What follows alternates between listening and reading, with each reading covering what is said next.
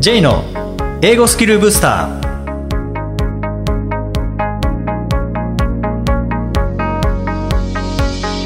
こんにちは J こと早川浩二ですこんにちは、アシスタントのあきです。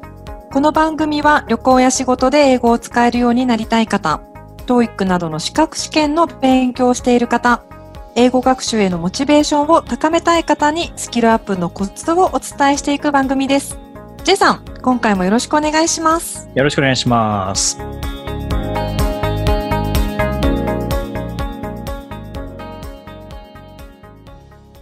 あきさんあの英語の勉強していてこう効率よく英語を身につけたいなっていう場合はい。なんかこうしたらいいんじゃないかみたいなのってありますか？聞かれますよね。ん。なんかすごく学習者の定番の質問な気がするんですけれども、ん。効率よくって、例えばどういうことなんですかね？なるべく時間をかけずにっていうことなんですかね？うん。そう、そこが問題で、効率よくの定義は何ですかっていうので、その背景にあるものは何かっていうことですよね。例えば、ね。あの、時間かけたくない。最低限のことで最高の結果が欲しいっていう効率なのか、うん何かもうちょっと、こう、今単語を10時間勉強してます。うんなんか、時間こなしてる割にはあまり身についてません。もうちょっと同じ時間かけて、10時間かけるなら、その10時間かけて、さらにこう覚えられるようになる効率っていうのと違いますもんね、全然。ああ、なんか今の質問の仕方って本当全然違いますね。うん両方とも効率よくどうやったら勉強できますかっていう表現で収められちゃいますけど、はい。うん、どっちかによってやりたくないからなるべくやらずにでもあの結果が欲しいですっていうもうそれこそ働かずにいっぱいお金もらえる方法ありませんかっていう効率的に働くなのか、うんもう残業100時間なんですけどなんか全然終わらないんですよねもうちょっと効率的に働く方法ってないでしょうかっていうのとやっぱり違いますもんね。なんかこう、後者の方はすでに行動しているじゃないですか。うんで、そこの行動量からどう変えていくかっていう、ちょっとやっぱりスタンスとしてはそっちの方がアドバイスしやすいですよね。そうですね。例えば、あの10やってるんだけど、これをなんとか10やった分だけ身につけたいとか、ああとはこの身につけるのにどうしても10かかっちゃうけど、かかってるけど、あの、なんとか8ぐらいで同じ量身につけられるとありがたいんですけど、だったら確かにアドバイスはしやすいですね。しやすいですね。今、まだ、あ、まだ始めてない、まだゼロです。でも、あの、なんかみんな10やらなきゃいけないって言うんですけど、あのよ4ぐらいで同じ結果 出せませんかね？だとまた違いますもんね。全然違いますよね。でも内心その4ぐらいでって思って効率っていう言葉を使ってる方結構多いような気がしますね。うん。それは効率というのか手抜きというのかちょっとわからないですけどね。うん。まあでもこの英語に関して言うと、例えばこうゼロから生み出そうとすると、かなり大変ですよね。ゼロから。うん、例えば、発音をこう自分で考えて言うとか、文の構造を自分で考えて言うとか、っていうふうにしてると、いや、そもそもこれ合ってるのかどうかもわからないですし、うんそう言うのかどうかもわからないっていう状態で、まあ、努力したのに、英語じゃなかったとか、努力したのになんかめちゃくちゃだったっていう、ああ。そういう状況だとしますよね。はい。で、それを、そうじゃなくて、このゼロから生み出すって本当に大変なので、じゃあそうじゃなくて、どうやったらこう身につけやすくなるのかっていうことで言うと、僕は結構スポーツから学ぶことは多いなって思うんでなるほど。すね。うん。で、あの、まあ、今はこう、TOEIC を教えたりとか、あと英語学習法って、まあ、全般にお伝えしたりします、ししているんですけど、僕もともとこの仕事始めた時は、あの、英語トレーニングっていう、はい。自分でこうメニューをこう考えて、それをこう提供してたんですね。はい。でその時にもう絶対言っていたのが、英語はもうスポーツで、英語は音楽で、英語はモノマネだっていう、この3つを必ずお伝えしていて、で、それ何かっていうと、スポーツのように上達できるのが英語ですし、音楽のように上達できるのが英語ですし、その上達の過程でモノマネをすることで、努力、最低限の努力で、まあ、最高の結果が出しやすくなるかなっていうことを、まあ、自分自身英語学習を通してそれを感じていたので、はい。うん、それをお伝えしてたんですよね。で、それって例えばこう見本をちゃんと見て、うんそれを徹底的に真似る。うん反復していく。それを日常的に繰り返していったら、あの、正確なものを真似してるので、正確なものが身につくんですよね。ああ、自己流じゃないですもんね。そうなんですよね。まずはこう徹底的に真似をするっていうのが効率的な、プラス効果的な英語力アップ、えスキルアップにつながるなっていうふうに思っているんですけど、例えば、I don't ですよね。はい。He doesn't ですよね。うんうんで、これってルールですよね。そうですね。でも、それは大体知ってますね。I の場合は don't。He の場合は doesn't。She の場合も doesn't。大体知ってるけど、使ってみたら He don't ってなってしまう。うんうんで、間違えちゃう。うんこれなんでかっていうと、それ知識がないからではないんですよね。うんうんじゃあなんで間違えちゃうかというと、あんまりその音で言ったことがないからですよね。ああ、それはありますね。で、多分 he doesn't とか she doesn't って間違えないのはなぜ間違えないのかというと、まあルール知ってるからっていうのももちろんあるんですけど、なんか塊が he doesn't, she doesn't なだけであって、は he い。don't, she don't じゃないから he doesn't が自然に出てくると思うんですよね。そっちの方が大きいかもしれないですね。うん。結構そこは音楽と一緒かなと思うんですけどね。カラオケの時とかって、あの、ずっと昔に覚えた歌もメロディー流れてきたら、なんか歌えたりしますもんね。ああ、確かに。それって歌詞を思い出しているのではなくて、なんか、もうメロディーで、なぜかこの音の次はこの音っていうのが頭に入ってるので、スムーズに出てくると思いますそうですね。そのメロディーっていう塊として捉えてるんでしょうね、きっと。うんはい。なので、英語も同じように音楽と同じような感じで、こう声出してるトレーニングをすることによって、うんメロディーが身につくと思うんですよね。だから意外と確かに声を出してるだけでも十分トレーニングになるなと思って。塊をすり込んでいく感じですよね。そうですね。でも、こう英語って教科の一つってイメージがあるので、国数、英、理、社みたいな感じなので、どうしても暗記科目っていうイメージは強いかもしれないですけど、そうなるとやっぱルールを覚えちゃうんですね。ああ、で、それはまあ悪いことではないと思うんですけど、じゃあそれで、そのルール知っただけで使えるようになるかというと、イコールじゃないと思うんですね。イコールじゃないですね。うんあと、教科の一つっていう認識で勉強していくと、正解か不正解かっていうところだけで判断することになるので、はい。基準が話すっていう時と基準変わっちゃうんですね。そこは多分苦しくなってきますよね。うんその正解か不正解のところで突き詰めて喋るっていう時に、ちょっと間違えられないとか、間違ったら恥ずかしいって思っちゃいますもんね。そうですね。でルールで話そうとすると、すごいゆっくりになるか、he えー doesn't えー live in Tokyo みたいな感じに、すごいよくあるパターンだと思います。か、もしくは一回頭の中で、えっ、と、彼は、えっ、と、he, he doesn't、えー live in Tokyo って頭の中で作ってから、あ he doesn't live in Tokyo ってこう もう、よくあるある、本当にあるあるだと思います。これって知識をもとに英文を作ってるからですね。まあ、それでも作れるのですごいんですけどね。はい、はい。でも、いわゆる、こう、ナチュラルに、こう、パッと思った瞬間に口から出てくるっていうのは、それこそ歌う歌うみたいな感じで、はい。メロディーが入ってるかどうかだと思うんですよね。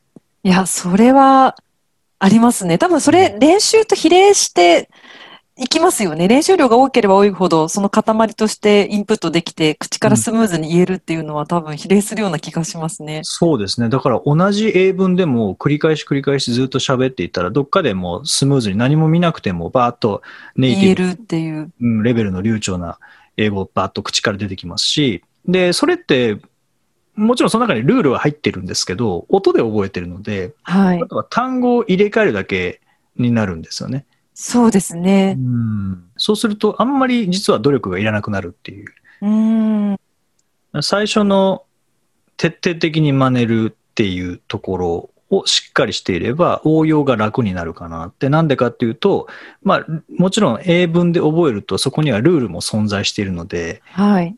あの、それも知識として入りますけども、まあ、メロディー、音で覚えているので、口からはスムーズに出やすくなる。まあ、カラオケで言うと歌詞だけを覚えるのではなくて、メロディーも一緒に歌ってるので、はい。スムーズに、その、まあ、歌手の歌と同じリズムで歌えるようになるっていう感じかなと思うんですよね。確かに。うん。確かになんかあの、I am とか間違えないじゃないですか。I is とは。うんでも多、分我々は I am でずっともう言ってきてるからだと思うんですよね。I の次は am って考えて話している人っていないと思うので、はい。それは多分回数言ってきたからですよね。そうですよね。それも間違いないですよね。うんでこれって僕あの、この前野球の技術の本を読んでたんですね。どうやって、えースイングのスピードを速めるかとか、えー投げるボールのスピードを速めるかとか、えーはい足を速くするかみたいな、そんな本を読んでたんですけど、そこに書いてあったのが、あの、真似が上手な人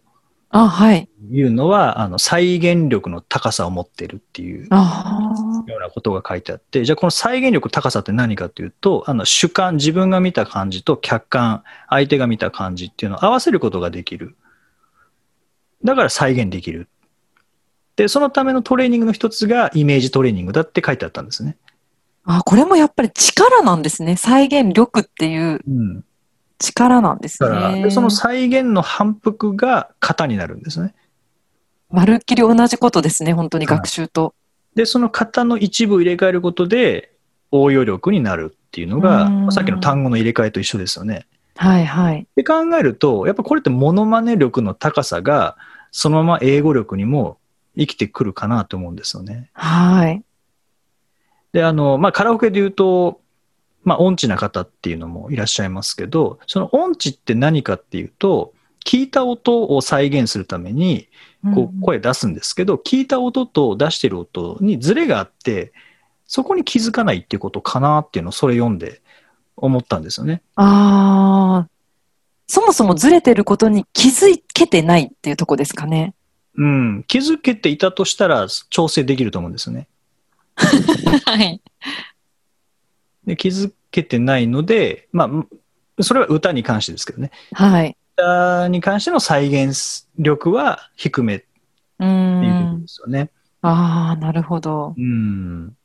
まあ、その音痴を直す方法とかはよくわからないですけど、はい。まあ、言葉の場合は、また歌とは違いますからね。ううんん。それはネイティブの英語をやっぱこう真似ていくことによってはい。再現できるようになりますし、はい。で再現できるようになれば、そのネイティブに近い音で話せるようになるので、それは当然通じる英語になりますし、そうですね。で、型として身につけていれば、あとは単語の入れ替えだけで、まあ単語は入れ替えても、正しい発音とか、正しいメロディーっていうのは変わらないので、はい。それってだんだんと、最初は努力が必要ですけど、そこで努力をすることによって、後半の応用のところは努力がいらなくなるかなって思うんですよね。多分どんどん楽にはなってきますよね。最初が一番やっぱり大変で、その型を覚えるところが、まあ、いくつものやっぱり型があるので、はい。きっとそこで苦労はするんですけど、数こなせば、あとは応用して変えるだけなので、労力は減っていくかもしれないですね。と思いますね。そういう意味では、まあ、効率っていう意味では、えー最初は大変かもしれないですけど、うんまあそこは徹底的に真似をして、自分自身も型を作るうんっていう、まあ、時間だと思ってやっていただければ、その後が楽ですよね。そうですね。最初10必要だったエネルギーがだんだんと9になって8になって7になってでもだんだんと真似るエネルギーが少なくなるにつれて応用力っていうのが最初が0だったものが1になって2になって3になってっていうこうなんか逆にこう増えていくああ、確かに。ですので、まあ、音楽スポーツ真似が得意な方好きな方はぜひあのそこでやっている要素をこう分解してみてでそれを語学、まあ、英語に当てはめていただくと結構スムーズにまあ、それがスポーツとか音楽とかモノマネ、えーこういうのまあ好きっていうことは、えーその要素をこなしていくのは嫌じゃないと思いますので、はい自体好きなはずなので、えーそれを英語に取り入れていくと、意外と効率的に、いい意味で効率的に、手抜きではなくて、えー効率的ですし、えープラス効果的ですよね。ぜひ、あのー取り入れてみていただけたらと思います。はい。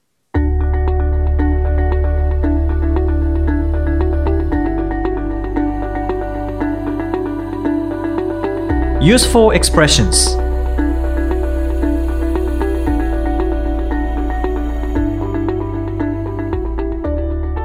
続いてはビジネスや日常で使えるお役立ち表現をご紹介いただきます。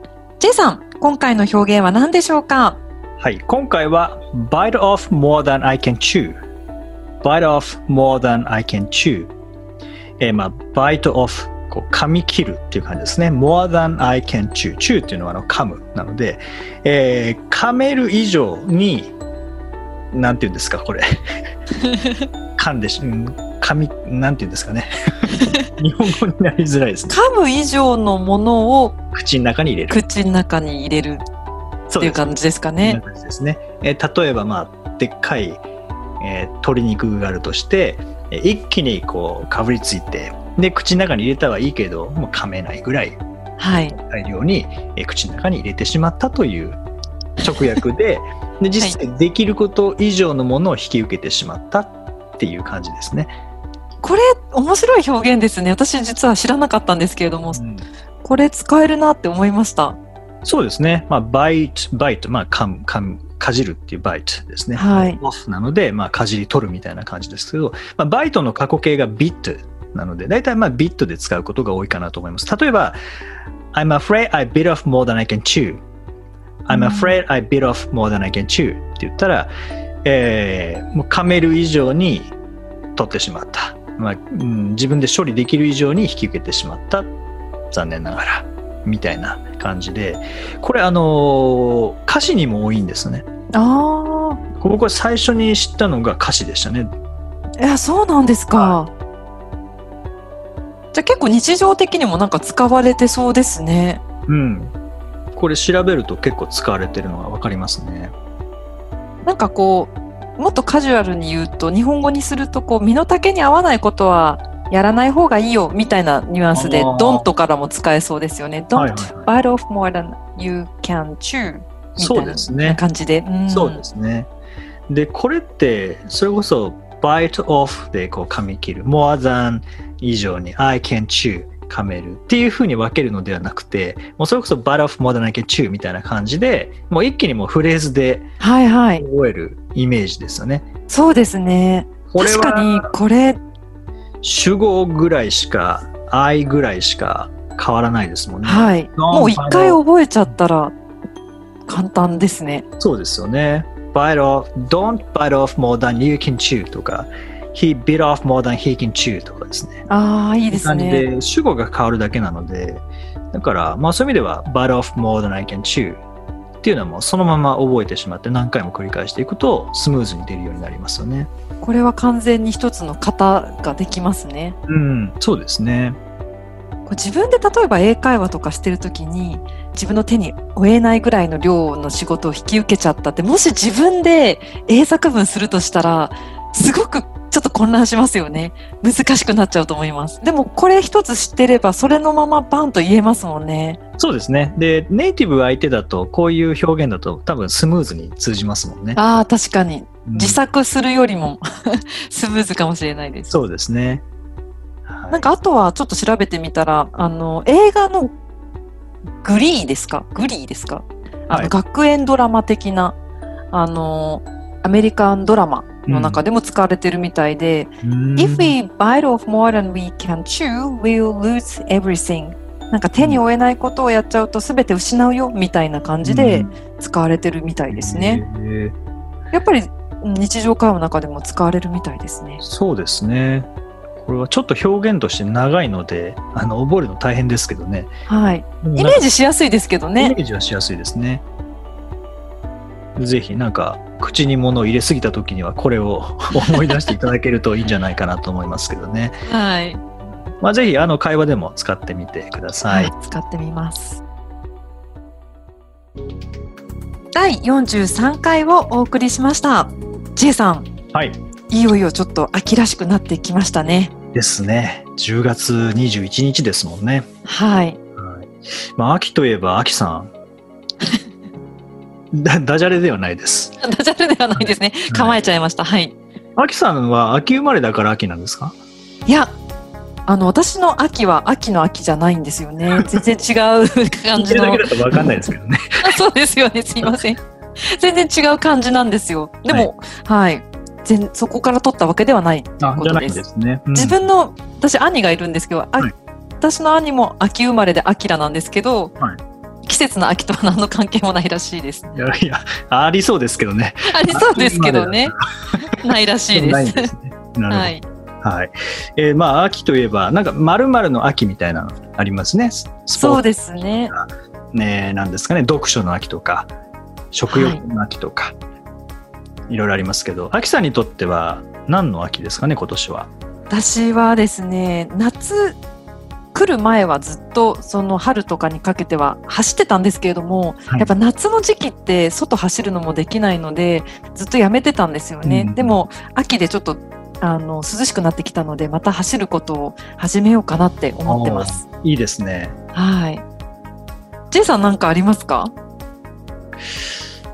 うーん。まあ、最近運動不足ではあるんですけど、はい。スポーツまたやりたいなっていうのは毎年思ってるんですよね。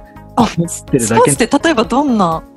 僕は野球とかサッカーとかが好きなので、はい。球技がやりたいですよね。あうあ、んなかなかこうジムに行ったりっていうのはするんですけど、はい。やっぱ球技とはまたちょっと違いますからね。同じ個人戦ですもんんね。うん、たまにキャッチボールやるんですけどね。で夏の暑い時にそれこそ8月の20日ぐらいにキャッチボール前回やったんですけどね。まえ、あ、外でですよね。そうです。うわー、暑いですよね。近所にあのグラウンドがあって、はい。ここで、はい、あの、キャッチボールやりましたけどね。あの、キャッチボール私実は今年初めて経験したんですね。はい。あの息子が、ははいい、小学校お休みだったので、まあ、はいただ体体力作りしなきゃいけないということで、キャッチボールって楽しいですね。楽しいですよ。はい。ただ単に投げ合ってるだけなんですけどう、ん。意外と奥深いなって思います。深いですよ。まあ、キャッチボールだけでそこまでの奥の深さがありますからね。野球になったらもう、それはそれは奥が深いですよ。でも僕はちょっと野球、こう見見るのも好きなんでやるのも好きなんですけどね。で、はい。前、あの、高知の明徳義塾高校出張行きまして、で、明徳といえば、あの、今年の、まあ、甲子園は残念ながら大会は開催されなかったですけど、まあ、あの、記念交流試合みたいな形で、えー試合があって、1試合だけ、まあ、春の選抜で選ばれた高校が甲子園で1試合だけできるっていうところで、まあ鳥取県の高校とその明徳がまあ対戦して、はい。劇的なサヨナラ勝ちということですね。で、ちょうどその明徳の監督、馬淵監督が、あの、甲子園から高知に戻ってきた日なのかな？でその日の夜に、まあ、こう祝勝会みたいな感じで、はい。校長先生とか塾長先生とかと、馬淵監督と、あと野球部のコーチと一緒にこう混ぜていただいて、はい。いろいろお話を伺うことできたんですけど、ああ、すごい。はい。またこう野球熱が蘇りましたね。